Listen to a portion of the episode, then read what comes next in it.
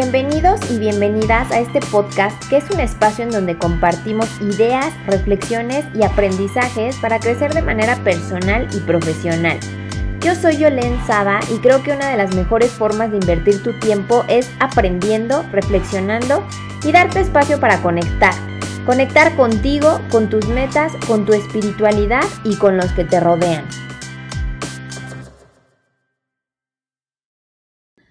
Hoy tengo un invitado de lujo. Él se llama Gerardo Loa, mejor conocido como Jerry Loa. Es economista, moderador de la FSCP por el American College.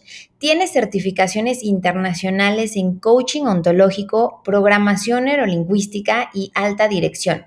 Es empresario, fundador de Casanche Financial Shielding Company. Es ganador del International Management Award oro, plata y platino. Autor de dos libros llamados La salida es hacia adentro y Un, dos, tres por mí. Su lema es Cambia la óptica y cambiarás el resultado. Además de toda esta semblanza, me gustaría platicarles que es un excelente ser humano y siempre está dispuesto a agregar valor a los demás. Hola Jerry, ¿cómo estás? Hola mi querida Joel, ¿cómo estás? Qué gusto saludarte. Igualmente, Jerry, yo súper bien, muchísimas gracias. Oye, pues primero quiero agradecerte por estar aquí en esta sesión, en esta plática que vamos a tener. Muchas gracias por tu disposición, eres una persona a la que yo admiro mucho y una persona de la que he podido aprender muchísimo en el tiempo que tuve la oportunidad de que fueras mi coach. Entonces, pues definitivamente hubo un antes y un después en esas sesiones que tuve contigo, por lo cual estoy y estaré siempre muy agradecida y ese es uno de los motivos por los que quería tener esta plática contigo para que otras personas puedan aprender un poquito de ti, así como yo tuve la oportunidad de aprender muchísimo de ti. Y pues bueno, bienvenido. Muchas gracias nuevamente. No, hombre, muchas gracias a ti y antes que nada agradezco la invitación y para mí es un honor que me puedas compartir estas palabras de, de, poderme, desde mucha humildad, poder haber, eh, poder generado, haber generado aprendizaje en mi parte. Al final yo lo hice con la intención de, de generar valor en tu vida y me da muchísimo gusto que, que haya sido útil para ti, mi querida Yol. Muchas gracias, Jerry. Bueno, pues yo ya te conozco, pero para que los demás te puedan conocer, ¿Qué nos puedes platicar acerca de ti que, nos haga conocerte mejor? ¿A qué te dedicas, etcétera? ¿A qué me dedico? Bueno, eh, soy empresario, soy, eh, tengo una empresa hace 10 años, acaba de cumplir 11, soy socio comercial directamente de Seguros Monterrey New York Life, soy promotor. Eh, mediante este mecanismo o esto que desarrollo, aprendí que el capital humano es lo más importante y si, aunque yo estudié, soy economista de profesión, aunque estudié la carrera de economía en donde todo se puede cuantificar, entendí que la parte cualitativa es extremadamente importante. Y decidí eh, habilitarme y ponerme a estudiar eh, temas de eh, ontológico, programación neurolingüística, alta dirección, todas estas habilidades blandas que son muy importantes en la comunicación. Y esto me ayudó de alguna manera a generar esta dualidad de la parte eh, cuantitativa con la parte cualitativa. Al final, eh, mi empresa, a lo que yo me dedico, eh, y lo conoces muy bien, que al final somos de alguna manera colegas, pues nos dedicamos a generar empleos, nos dedicamos a ayudar a las personas a encontrar un mejor, un mejor destino profesional, nos ayudamos a descubrir lo que ya saben que saben, pero no saben que lo saben, que es tener un progreso, ser prósperos, y de alguna manera este mecanismo y esta gran compañía a la cual yo, yo represento y, me respalda, bueno, me ha ayudado a crecer de manera muy íntegra, con una base de valores. Y a eso me dedico, soy yo, una persona transparente, una persona clara, honesta, que siempre busca generar valor. Increíble. Eso, eso soy yo, mi querida Yol. Muy bien, Jerry. Pues definitivamente creo que uno de los factores que te distingue es el aprendizaje continuo, ¿no? Sé que personas pueden quedarse estancadas en un mismo, eh, en un mismo nivel por mucho tiempo, pero tú eres una persona que quiere adquirir nuevas habilidades para crecer, para poder habilitarte y habilitar a más personas. Entonces eso es algo muy admirable, ¿no? El, el, no caer nunca en decir yo ya sé demasiado, ya sé mucho, sino quiero aprender, quiero crecer, desarrollar nuevas habilidades. Eso es increíble. Sí, fíjate yo que yo, eh, algo de lo que he aprendido es que tenemos que aprender primero a ser humildes y a, poder entender que realmente no lo sabemos todo. En el momento que crees que lo sabes todo, creo que es el principio del fin. Siempre debemos de estar abiertos a nuevas experiencias, a nuevas ideas, porque al final, eh, y lo he compartido contigo, ¿no? Los, en lo, más en lo profesional, los seres humanos eh, realmente únicamente respondemos al, mapa de nuestra realidad, más no a la realidad misma. Cuando yo permito explorar la realidad de la otra persona, me permite aprender de él, conocerlo más y entender que, bueno, que, de alguna manera también tiene un, camino que recorrer. Y si yo puedo ser parte de su historia, pues mucho mejor. Claro, increíble. Ahora, ¿cuáles crees que han sido los factores que te han ayudado a tener éxito. Yo sé que eres una persona muy exitosa, que tienes un gran equipo y que sigues creciendo. Aparte de las capacitaciones continuas, ¿cuáles crees que son los factores que te han ayudado a ser tan exitoso como ahora? Yo creo que lo más importante del éxito, Joel, es poder desarrollar un sistema. Okay. ¿Por qué? Porque siempre un sistema eh, va a vencer al talento cuando el talento no es suficiente. De alguna manera podemos tener talentos comerciales, talentos directivos, talentos de liderazgo. Sin embargo, cuando ya hay un sistema estructurado es mucho más fácil. ¿Qué me ha ayudado a mí en lo personal? Bueno, primero el autoestudio, ¿no? Creo que esa parte de poder afilar el hacha constantemente te permite poder eh, entender que siempre puedes dar un poquito más de lo que hoy estás haciendo. Creo que las personas, yo, eh, eh, cumplimos con nuestros deberes. La mayoría de las personas cumple con sus deberes, sin embargo no cumplen con lo que deberían. ¿Y qué es lo que deberían? Quizá estudiar más, capacitarse más, eh, prospectar más, generar más valor. Y de eso se trata, porque al final en este mundo, en este México que hoy, que hoy este, nos acompaña, pues es muy importante, eh, yo, ser un generador de valor. Y creo que las personas que generamos valor siempre cabemos en todos lados. Parte de esto, respondiendo a tu pregunta, algo importante que me ha ayudado a, mí a, desarrollarme es siempre tener una visión mucho más allá. Y una visión estratégica es siempre tener una visión a largo plazo. Cuando tú tienes una visión a largo plazo, Joel, te dejas de enfocar en los problemas. ¿Por qué? Porque en el momento que, que dejas de poner atención en tus problemas, los problemas mueren por falta de alimento y la única manera de lograrlo es tener esa visión a largo plazo, ese tema estratégico.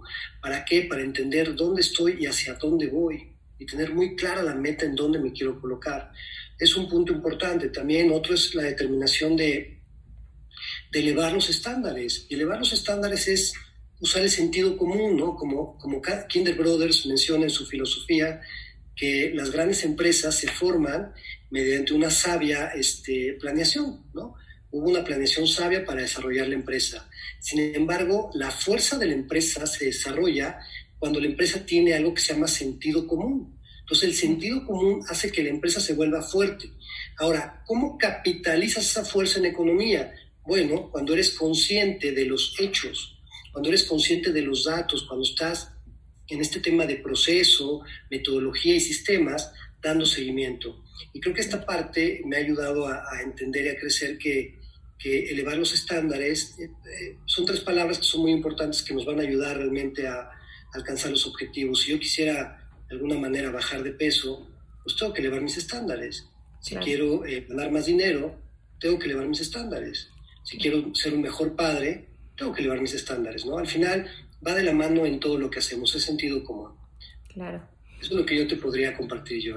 Súper bien, fíjate que eh, la parte de tener un sistema creo que es súper importante porque muchas veces las personas quieren implementar un nuevo sistema o encontrar el hilo negro o ir como un poquito a ciegas, ¿no? Inventando nuevos procesos, pero un sistema te permite apegarte al sistema si ya está comprobado que funciona y tener mayor garantía de éxito, ¿no? Y tenemos muchos ejemplos de apegarnos al sistema y tener éxito, como por ejemplo un Starbucks, ¿no? Que en todos los Starbucks tienen la misma iluminación, las mismas recetas de las bebidas y, es por eso que es una empresa que ha sido tan exitosa a nivel mundial.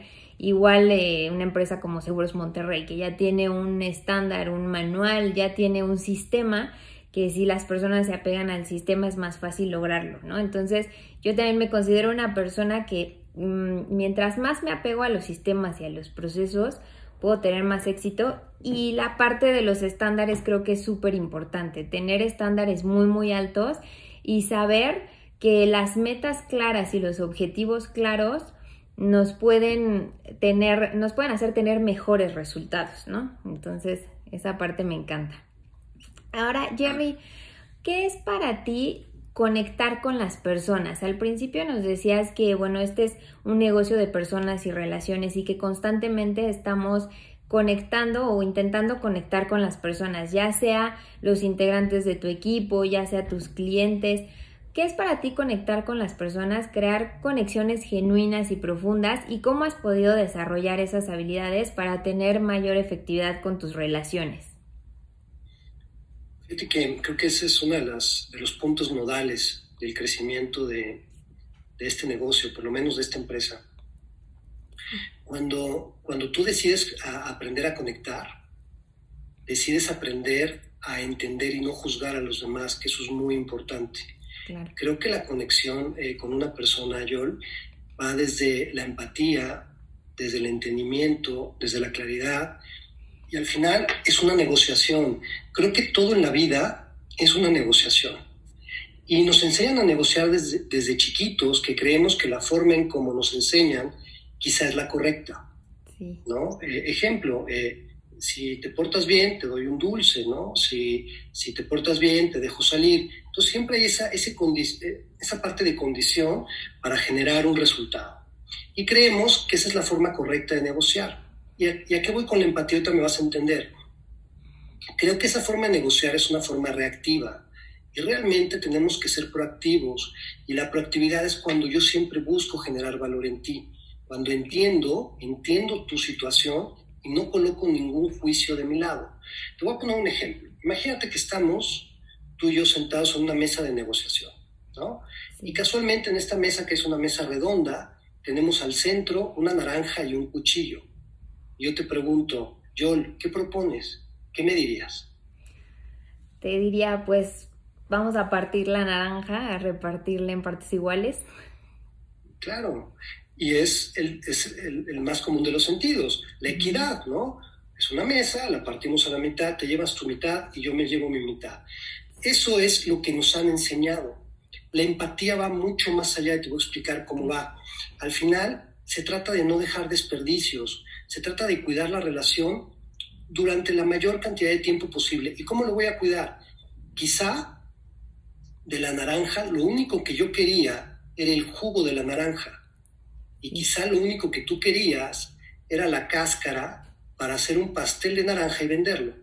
Si yo me llevo la mitad, que es un tema equitativo, me llevo mi mitad, me estoy llevando el 50% menos de lo que me pude haber llevado por no generar empatía contigo. ¿Entiendes? Claro. Y de, de, forma inversa, también tú te llevarías el 50% menos de cáscara. Aquí lo importante siempre en la empatía es nunca, nunca dejar residuos, siempre entender y nunca juzgar a los demás. ¿Y de qué manera podemos entender? Bueno, creo que es una parte muy sencilla y es una competencia a desarrollar. La mayoría de las personas, cuando nos dedicamos a la venta consultiva o al tema de ventas de servicios financieros o otro tipo de servicios, siempre buscamos la venta desde proponer. Y cuando yo propongo, por ejemplo, estoy contigo en una negociación y yo propongo desde mi mapa, desde mi historia, desde mi realidad, desde mis emociones y desde mi experiencia. Y quizá a ti como cliente eso no te da tanto sentido sin embargo, lo correcto es no proponer, lo correcto es indagar. Y cuando yo indago, indago desde tu experiencia, desde tus emociones, desde tu mapa, desde tu realidad, y eso me genera de alguna manera eh, un entendimiento y un contexto más amplio. ¿Para qué? Para generar acuerdos, una empatía y una relación a largo plazo.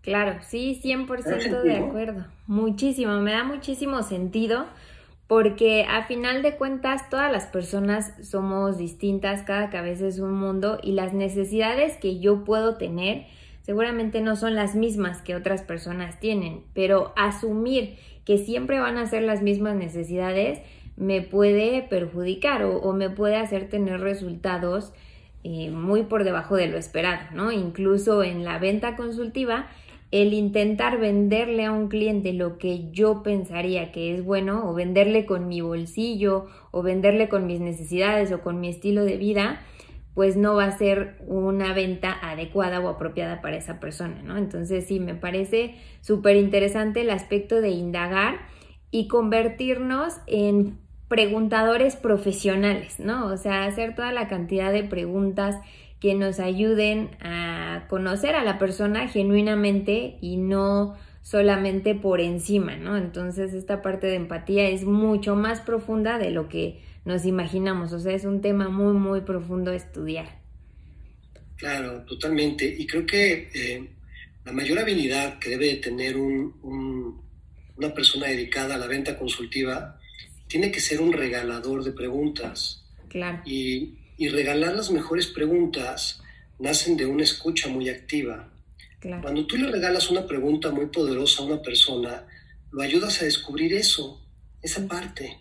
¿no? Por ejemplo, el manejo del silencio es muy común ¿no? en la parte de negociación, de hacer una pregunta interesante y quizá el prospecto guarda silencio.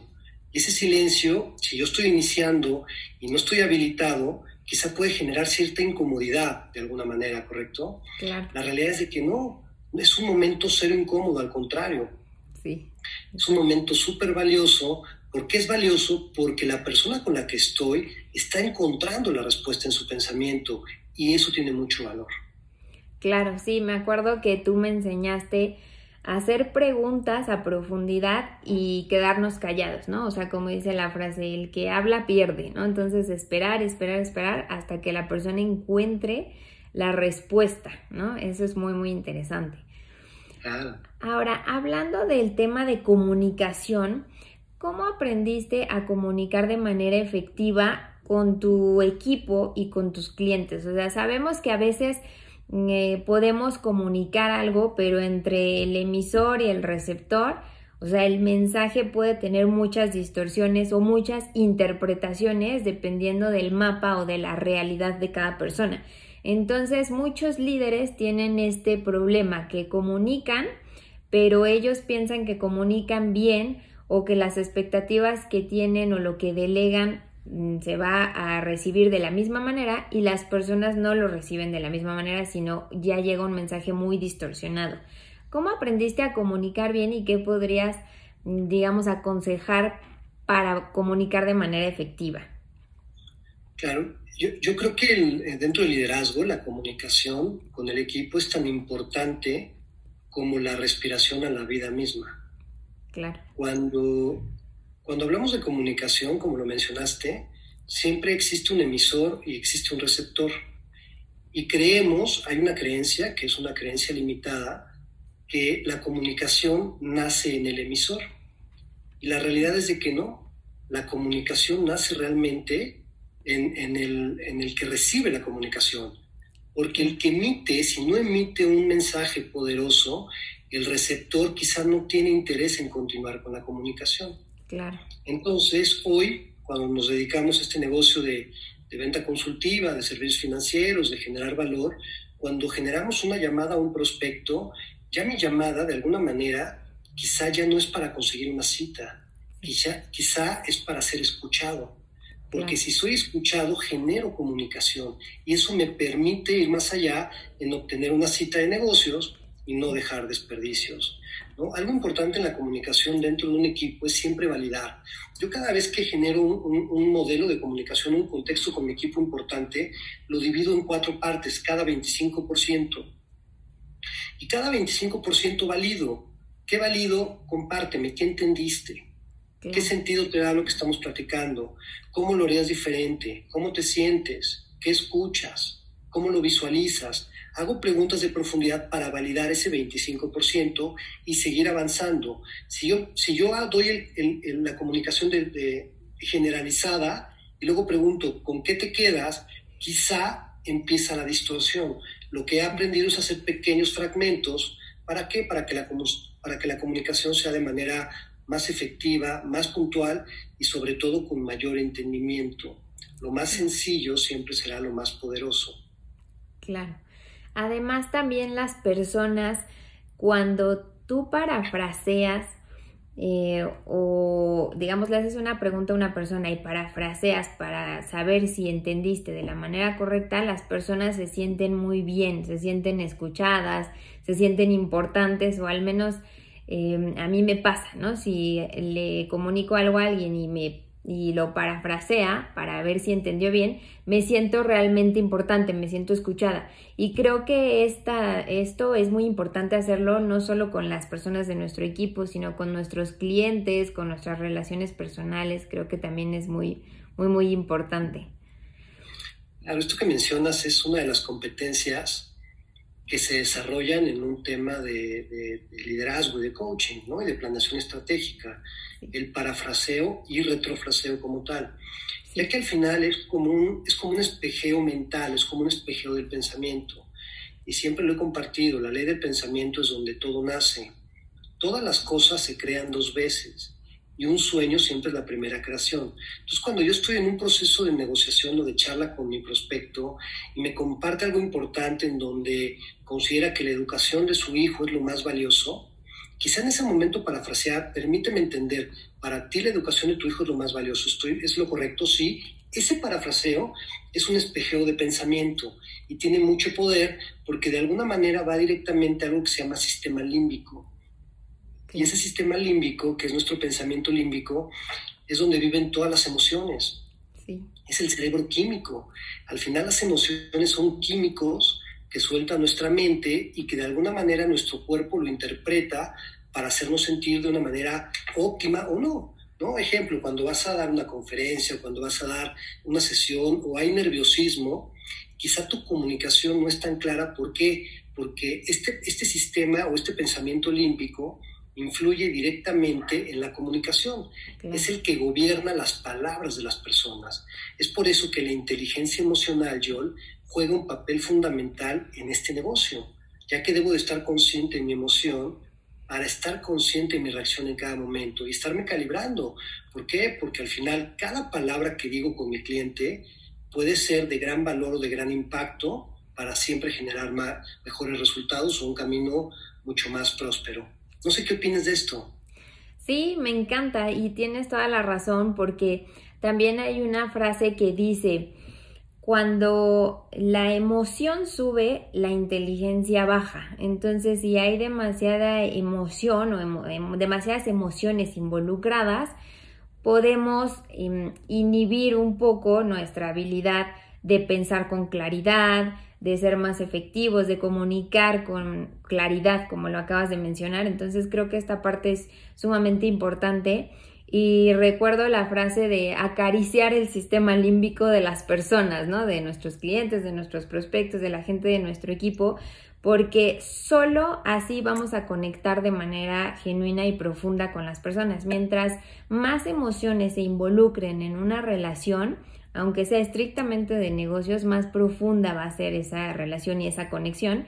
Y las personas que quieren hacer negocios con nosotros toda la vida son las personas con las que pudimos tener una conexión genuina y una comunicación efectiva. Creo que son dos de las habilidades más importantes de todo líder y de todas las personas que nos dedicamos a la parte comercial y a las ventas.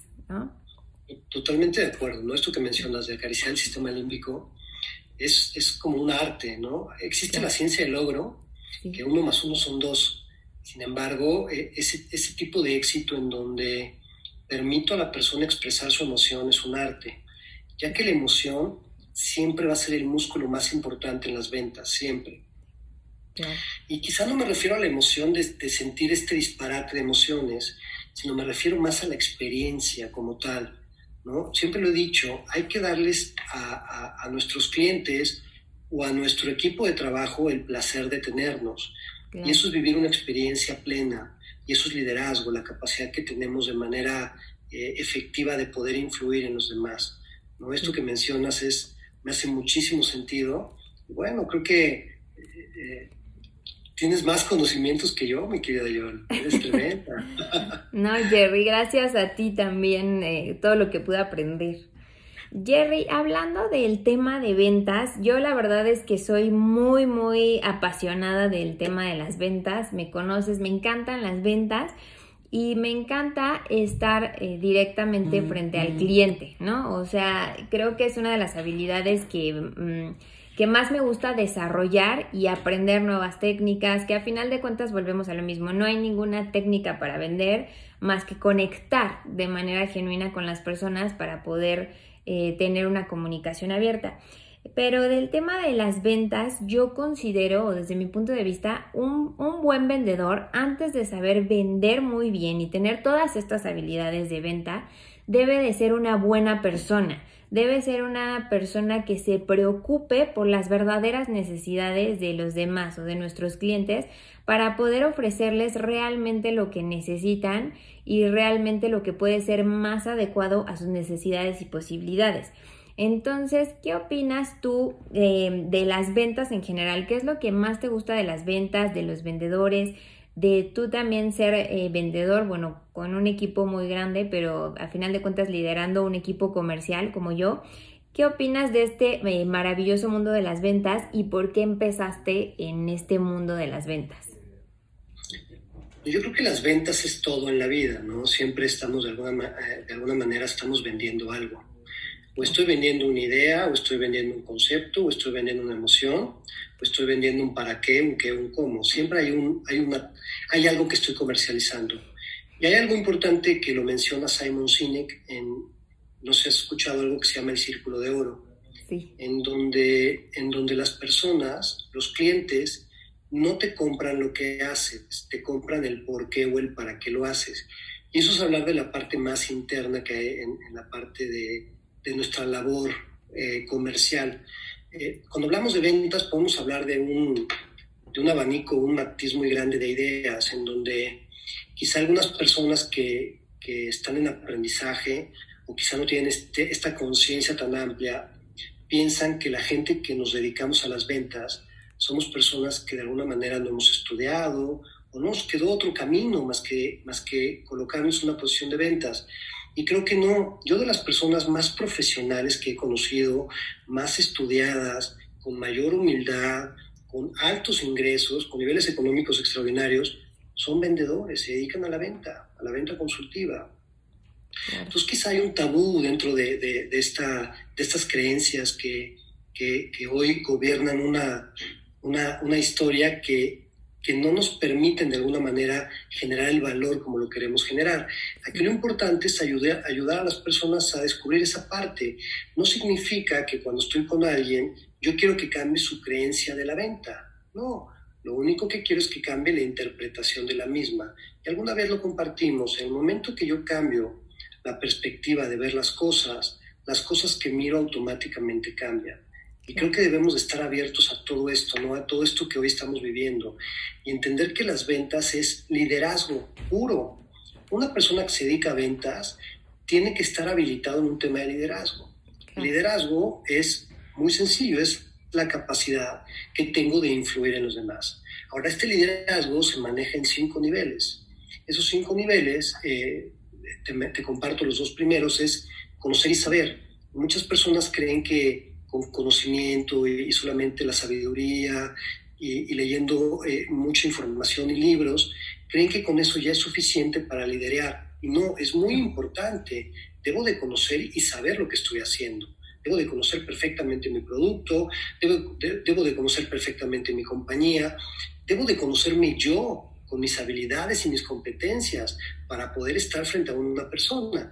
Cuando tengo este conocimiento, Después tengo que manejar algo que se llama inteligencia emocional, que es lo que te estaba compartiendo, que es el tercer nivel en el tema de liderazgo. Y la inteligencia emocional es, de alguna manera, como lo mencionaste de manera muy cierta, si crece mucho la emoción, la inteligencia baja. ¿no? La única manera de incrementar la inteligencia es bajar la carga emocional. ¿no? De alguna manera las emociones no se pueden controlar. Lo único que controlas es la carga emocional que le das a la emoción. Cuando yo tengo estos, estos tres primeros escalones recorridos, puedo ya de alguna manera llegar a esta parte del pensamiento estratégico, este pensamiento que me permite llegar más allá. Estrategia, yo, para mí, hablo de a título personal, es sinónimo de largo plazo. Los grandes estrategas siempre ven mucho más allá de la barda, no arrancan corriendo esta carrera voraz, arrancan a un ritmo porque saben perfectamente hacia dónde van. Y esta parte de, este pensamiento estratégico me permite accionar de manera correcta. ¿Para qué? Para llegar al quinto nivel que es el más importante, que es la inspiración. Cuando tú logras inspirar a alguien con lo que haces, es ahí donde tienes que estar. Porque al final la gente, la inspiración es una emoción, la inspiración es una experiencia, volvemos a las emociones. Si yo soy capaz de inspirar a mi cliente a que tome una decisión que por sí solo nunca iba a tomar, eso es inspirar y eso es liderazgo. Claro, qué bonito. A mí me gusta mucho pensar eh, que un buen vendedor, un buen consultor, le ayuda a las personas a tomar las decisiones más importantes para su vida, ¿no? En este caso, por ejemplo, en eh, aspectos financieros. Creo que eso es un punto muy importante. Y el otro día leí una frase que decía, estamos equivocados cuando pensamos que un líder motiva constantemente a las personas. Un líder debe inspirar a las personas y debe tener un llamado a la acción. Si no, simplemente estamos eh, motivando, pero no siempre va a haber motivación. En las personas no siempre va a haber esta pila o esta energía porque puede haber días buenos, puede haber días malos. Entonces, la parte de inspirar creo que es una parte mucho más profunda. O sea, un líder inspirador es un líder mucho más potente, ¿no? Con mucho más influencia en las personas. Entonces, me parece increíble. Jerry, ¿cómo le haces para motivar, bueno, quitando el tema de motivar, ¿cómo ayudas o habilitas a las personas para que logren resultados extraordinarios. Por ejemplo, puede haber personas que quieren lograr resultados extraordinarios, pero de repente no saben para dónde moverse o puede haber días donde estén muy desmotivados o donde ya no quieran continuar, etc. Yo sé que a las personas les podemos enseñar si no saben, les podemos ayudar si no pueden, pero si no quieren, no podemos hacer absolutamente nada por ellos, ¿no? Entonces tienen que querer, tienen que nacer de una motivación profunda. Pero ¿cómo habilitas a las personas para que tengan resultados extraordinarios? Voy a parafrasear un poquito lo que acabas de mencionar, ¿no? Si no sabes, te enseño. Si no puedes, te ayudo. Pero si no quieres, te voy a tener que extrañar porque al final yo voy para allá, ¿entiendes? Y si tú no quieres, yo no te puedo, yo no te puedo obligar a que vayas a un lugar en donde no quieres estar o de alguna manera te estás limitando en tu pensamiento para ser exitoso. ¿no? Eh, yo, yo creo yo, por esta carrera que, que, me ha dado mucho y tengo 23 años de experiencia en el tema, en el tema eh, empresarial, ¿no? te comparto, yo nunca eh, he recibido un solo sueldo en toda mi vida. Yo siempre he dependido de mí y lo comparto con mucho orgullo y humildad porque creo que eso me ha abierto una perspectiva distinta de entender que somos dueños de nuestra realidad. Claro. Tenemos que ser unas personas autogestionadas, autodisciplinadas, en donde tengo que tener la capacidad de seguir mis propias órdenes, mis indicaciones. ¿Por qué? Porque quiero llegar a ese lugar. Ahora, hablando de motivación, creo que hay, hay líderes que motivan, ¿cierto? Y al final motivar para mí es como inflar un globo, lo inflas, lo inflas, y no le haces el nudito y lo sueltas. ¿Qué va a pasar con ese globo? Y se va a caer. Va a salir motivadísimo, pero no va a saber a dónde va. Y cuando caiga en esa caída es cuando viene la frustración. Yo creo que la manera más inteligente que yo he aprendido a, a generar ese nudo para que quede ahí toda esa información y esa motivación de forma interna y genuina, como tú lo mencionas, es cuando ayudas a las personas a descubrir para qué lo están haciendo. Cuando tú llevas a una persona a descubrir para qué, lo llevas a un nivel de pensamiento o un nivel neuronal que se llama trascender. Pero hay que entender que para llegar a ese punto hay que recorrer un camino.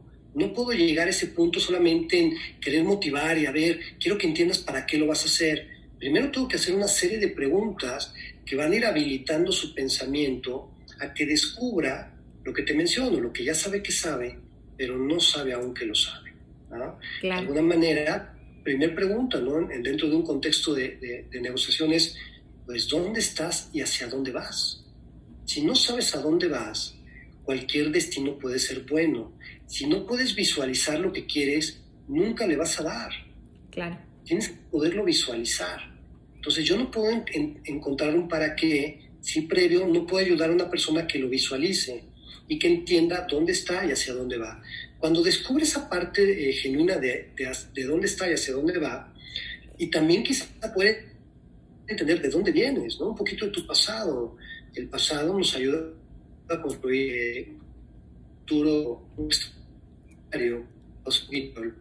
¿O fui yo? Ay, se cortó un poquito, pero creo que ya, ya te escucho bien. Sí, voy a revisar mi conectividad. Estoy bien. Sí, fue una, una pausita pequeña. Ahí estamos bien ya. Ahí ya estamos bien. Si quieres, solo repite la última parte y ya. Ok. ¿Hasta dónde me escuchaste para, seguirme desde ahí? Hasta trascender. No, no es cierto. Así te escuché un poquito. Hasta donde, eh, donde decías que eh, si podemos nosotros eh, habilitar, es que se cortó, no sé si dijiste esa palabra, pero se cortó justo en ese momento, como 10 segundos. Claro.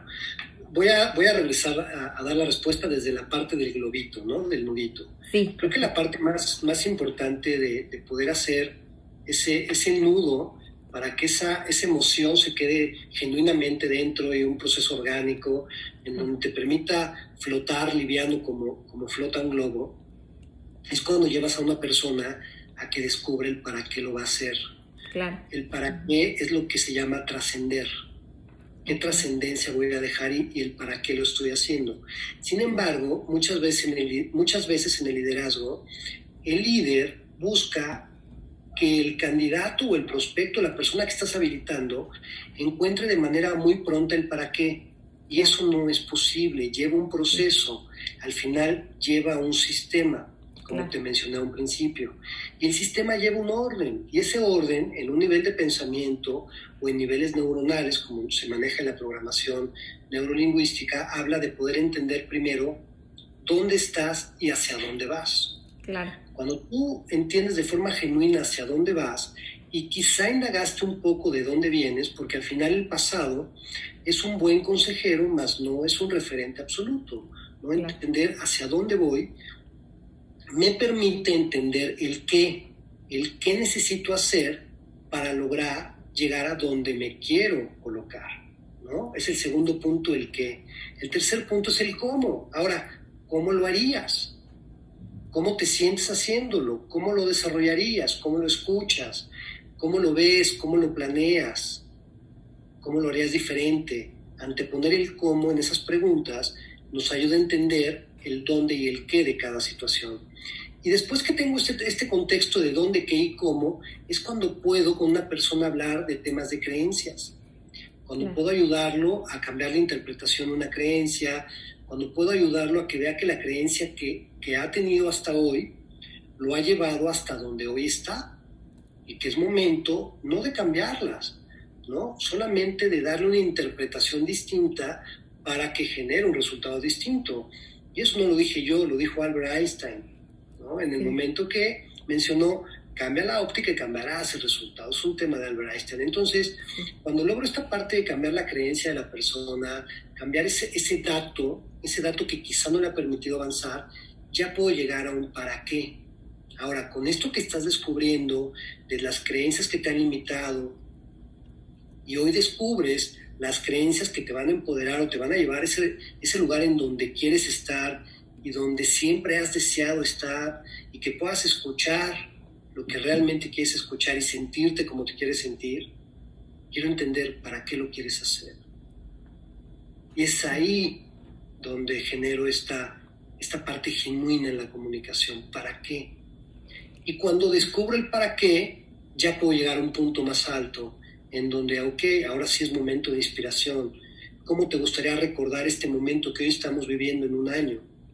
¿Cómo lo harías? Es la parte del recuerdo en donde lo llevas a vivir en un momento muy breve, una experiencia que lo va a anclar a una realidad o a un futuro más motivante en la acción profesional. Yo ¿Te da sentido lo que te estoy compartiendo? Muchísimo. La verdad es que está increíble porque es ir mucho más a profundidad, ¿no? Es irte hasta el propósito de las personas, ¿no? Creo que muchas veces las personas viven sin un propósito, sin un sentido o sin una razón muy poderosa. Las personas no encuentran a lo mejor el motivo por el que vinieron a este mundo o el motivo por el que hacen las cosas, entonces se encuentran en un bucle o en una situación de hacer las cosas únicamente por, por dinero, por recursos, por necesidad o por lo que sea, ¿no? Pero encontrar un motivo mucho más profundo, el para qué, incluso una motivación más profunda y sobre todo un propósito, creo que de ahí puede partir todo, ¿no? De ahí nace todo, la motivación, las ganas, las metas, etc. Y como dice la frase, hay dos días sumamente importantes en la vida de una persona, el día en que nace y el día en el que descubre para qué. Y el propósito siempre se puede aplicar, o bueno, desde mi punto de vista a título personal, siempre se puede aplicar al trabajo el negocio en el que nos encontramos. O sea, creo que hay personas que pueden descubrir su propósito y no tienen que dejarlo todo, cambiar de trabajo, cambiar de vida, cambiar de ciudad, sino con ese propósito, por eh, el motivo por el que yo vine a este mundo, la razón por la que vine a este mundo, aplicarla a mi negocio, a mi trabajo en el que me encuentro, ¿no? Creo que esa parte es muy bonita. Y Jerry,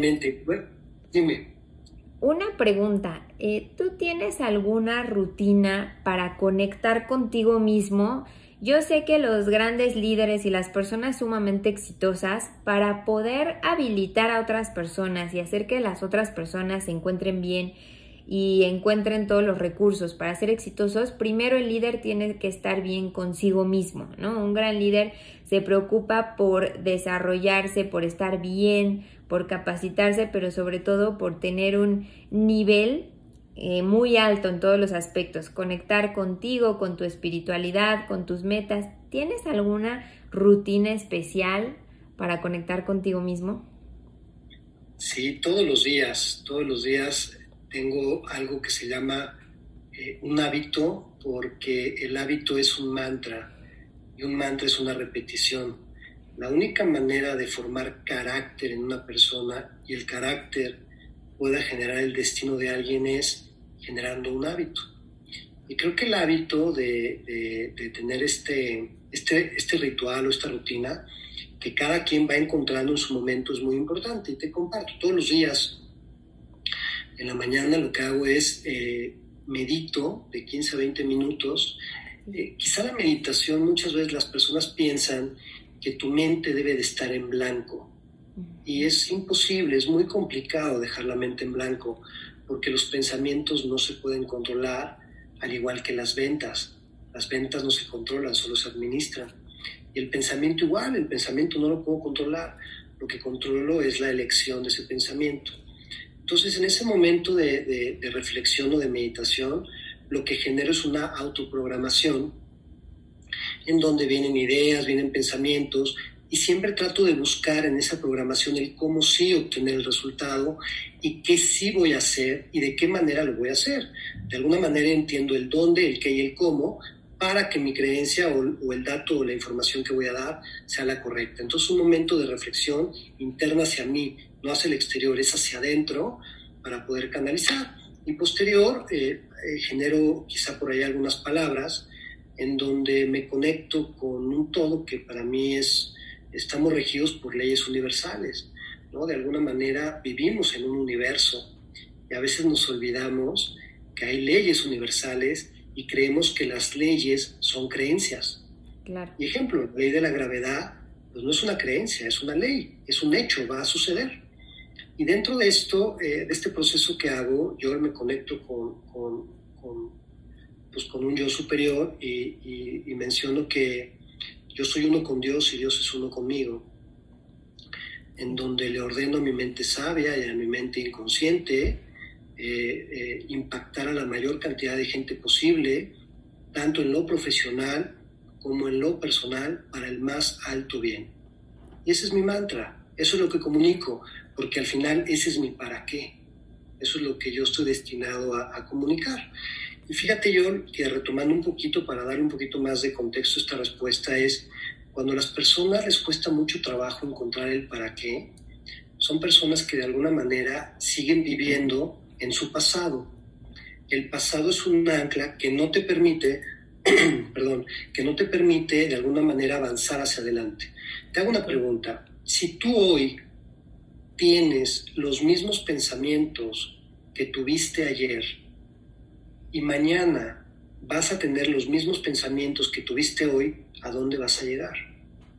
Al mismo lado. Al mismo lugar, claro. Al mismo lugar, ¿cierto? ¿Qué es más fácil cambiar de hoy, ¿no? Que hoy es, eh, vamos a suponer, hoy es lunes, ¿no? ¿Hoy qué es? Ya hasta pierdo la noción del tiempo. Hoy es jueves. Hoy es jueves, ¿te das cuenta? hoy es jueves. ¿Qué es más fácil cambiar? ¿De hoy jueves al jueves pasado o de hoy jueves al jueves futuro? Sí, claro, al futuro. Al, futuro. Y es sentido común. El sentido común es lo que te da la fuerza. Entonces, si el camino es para adelante, realmente el pasado, pues solamente es un consejero. Y hay que aprender a vivir en la incertidumbre. La gente que vive en el pasado le gusta vivir en la certeza. Y cuando vives en la certeza, realmente no vas a obtener el futuro que deseas. La certeza, Joel, aunque se escucha feo, es sinónimo de mediocridad. Hay que aprender a vivir en un presente generoso, en donde yo soy dueño de mi realidad y yo voy a crear mi realidad a partir de un deseo y un para qué. Claro. Por eso me, me detuve un poquito para compartirte esto, Joel. Excelente, me encanta. Sí, creo que el gran problema con el que nos enfrentamos muchas veces es clavarnos demasiado en el pasado.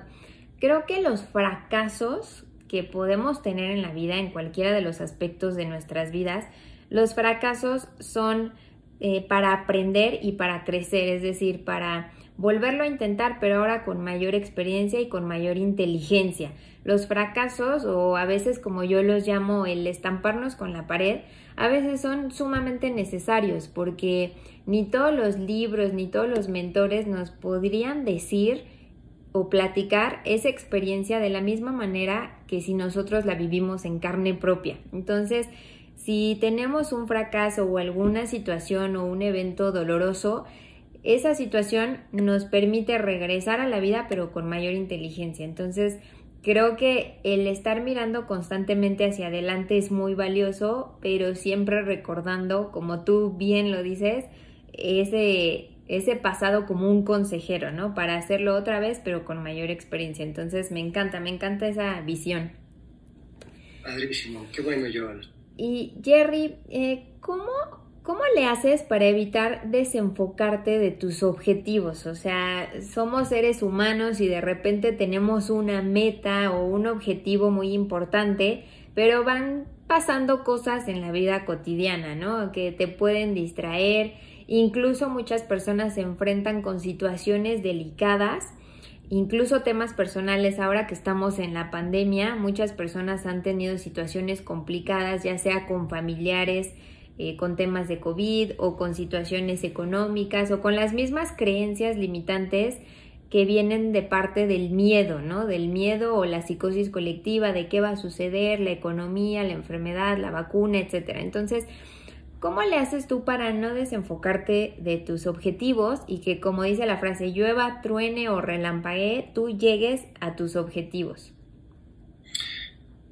Bueno, yo creo que es ahí donde vuelve a retomarse el tema de la emoción. ¿No? Y, te voy a explicar. Imagínate que tienes que subir 60 eh, kilos, 20 pisos algo de 60 kilos. ¿Cuánto tiempo te puedes tardar? Imagínate que es una maleta que pesa 60 kilos. ¿Cuánto tiempo tardarías en subirla a 20 pisos? No, yo me tardaría un día, no tengo nada de fuerza.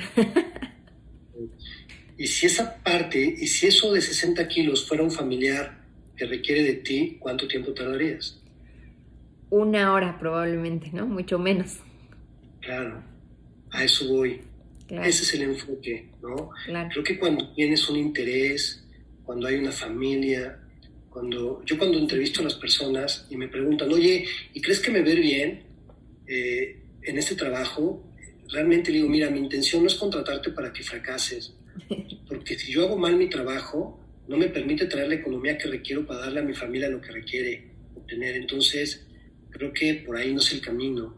Realmente el camino está en, en, en esa emoción que te provoca hacer lo que quieres hacer y cómo lo quieres hacer. Claro. Entonces ese, ese desenfoque de alguna manera quizá es, son distractores para no enfrentar realmente lo que debo de enfrentar. Y es lo que te mencionaba al principio, las personas cumplen con sus deberes, sin embargo no con lo que deberían. Entender que el progreso, Joel, el progreso es sinónimo de felicidad. Sí. Pero ¿sabes cuál es la semilla de la felicidad? El progreso. Claro. ¿Entiendes? Entonces, creo que el, realmente el punto nodal es el progreso, el, poder ser una mejor persona en la parte económica, una mejor persona en la parte social, una mejor persona en la parte humana, en la parte espiritual. Y eso es el camino. Y si tengo dificultades, pues claro, todas las personas tenemos dificultades. Aquí lo importante es cómo enfrentas lo que hoy estás viviendo para convertirte en la persona que quieres ser y entender que en lo profesional tienes que hacerte dos preguntas. ¿Quién quiero ser y quién ya no quiero ser? Claro, sí, me encanta.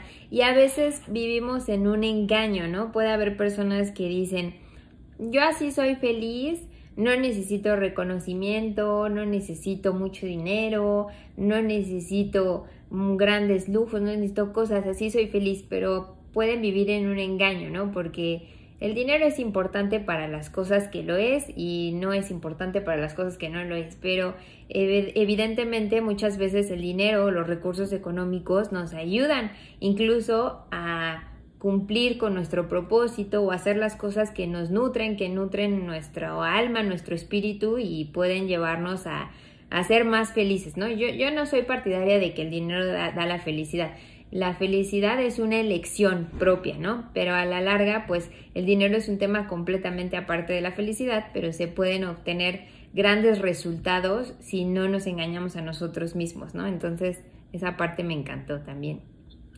Yo creo que esto que me comentas de, que las personas quizá mencionan de que yo no necesito el reconocimiento, yo con lo que hoy gano me alcanza, es un mecanismo de autodefensa. Claro. ¿no? Es, porque al final me estoy cuidando de fracasar. Exacto. Esa es la realidad.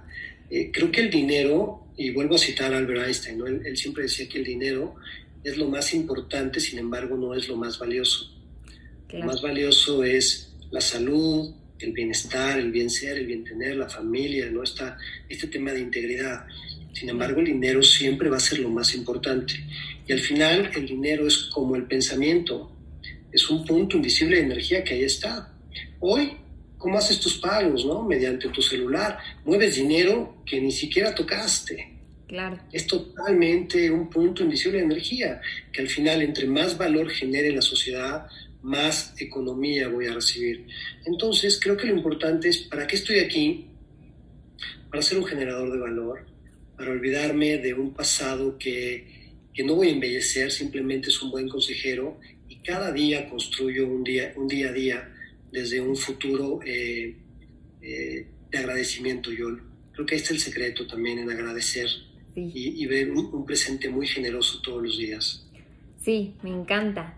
Y por último, Jerry, ya vamos prácticamente terminando esta sesión porque, bueno, sé que podríamos aventarnos mucho más tiempo platicando, pero para ir terminando y ser también respetuosa con tu tiempo, ¿Cómo podrías describir tu rutina diaria? Muchas veces cuando admiramos a una persona o vemos que una persona está teniendo éxito, nos preguntamos, ¿qué hace que yo no estoy haciendo? Si todos tenemos las mismas 24 horas, si todos contamos con los mismos recursos, ¿qué hace esa persona que yo no estoy haciendo? Entonces, ¿cómo podrías describir tu rutina diaria desde que te despiertas hasta que te duermes?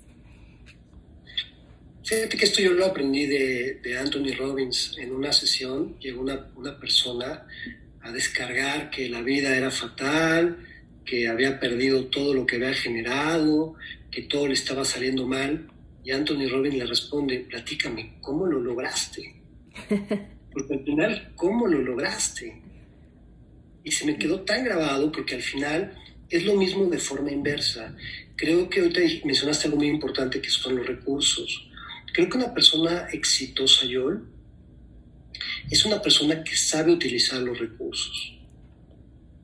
Ese es el secreto. ¿Y qué recursos tengo? Pues bueno, primero, hablando de, la compañía que, en, la, cual eh, pertenecemos, es qué compañía me presta su marca para ganar dinero. Es, una, es, una, óptica interesante. Entonces, una compañía transnacional, una compañía interesante como la que de alguna manera representamos como Seguros Monterrey, nos presta su marca para ganar dinero, ¿qué recursos y qué competencias debo desarrollar para representarlos de manera correcta y que me puedan respaldar adecuadamente? Pues bueno, entonces, ¿qué es lo que debería hacer? Eh, prospectar más, generar más valor, capacitarme más, y eso es todos los días, no es un día promedio la mente, el pensamiento, los hábitos, todo esto que hemos compartido, John, es un músculo que se desarrolla todos, todos los días.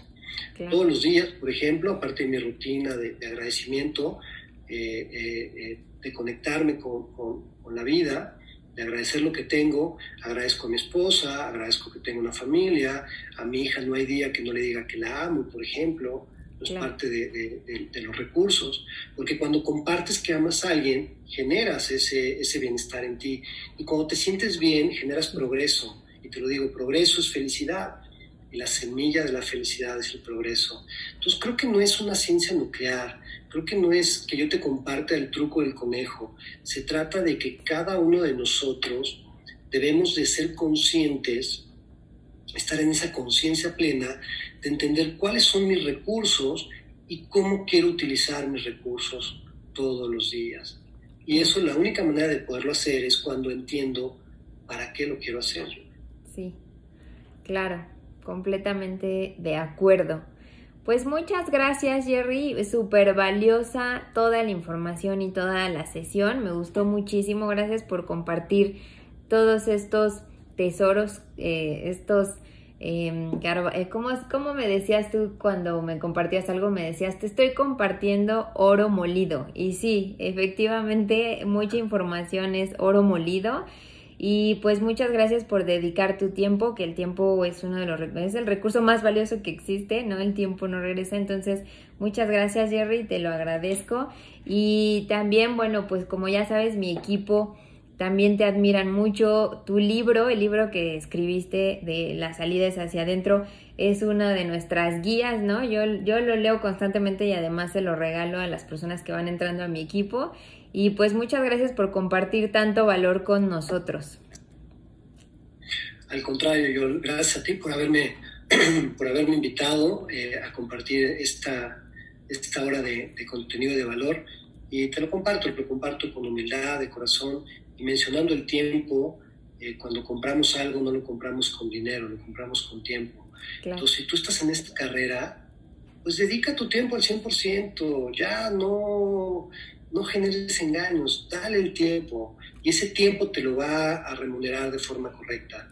Dedica el 100% a, esta, a lo que quieres hacer en la vida y el resultado va a ser muy generoso. Súper, súper bonito mensaje. Muchas gracias, Jerry. Gracias por tu tiempo. Nos vemos pronto.